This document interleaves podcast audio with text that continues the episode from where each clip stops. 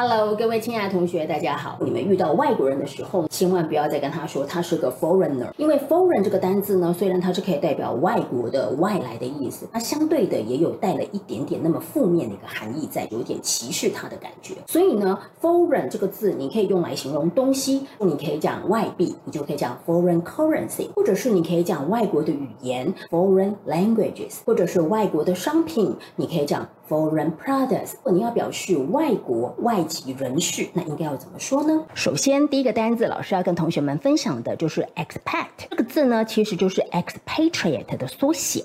那你可以直接说 expat，在台湾有很多的外国人，英文就是 There are many expats in Taiwan。第二个单字呢，同学可以讲 immigrants。班上的同学呢，那他们的父母亲是来自加拿大，所以他们是属于加拿大的移民喽。那就是 his parents are immigrants from Canada。所以你不能够讲 are foreigners from Canada。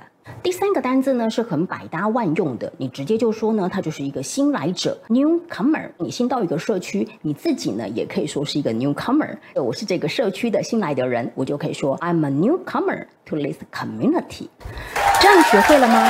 学会的话，记得要把这卷影片分享给你的好朋友，然后要给老师一颗小爱心哦。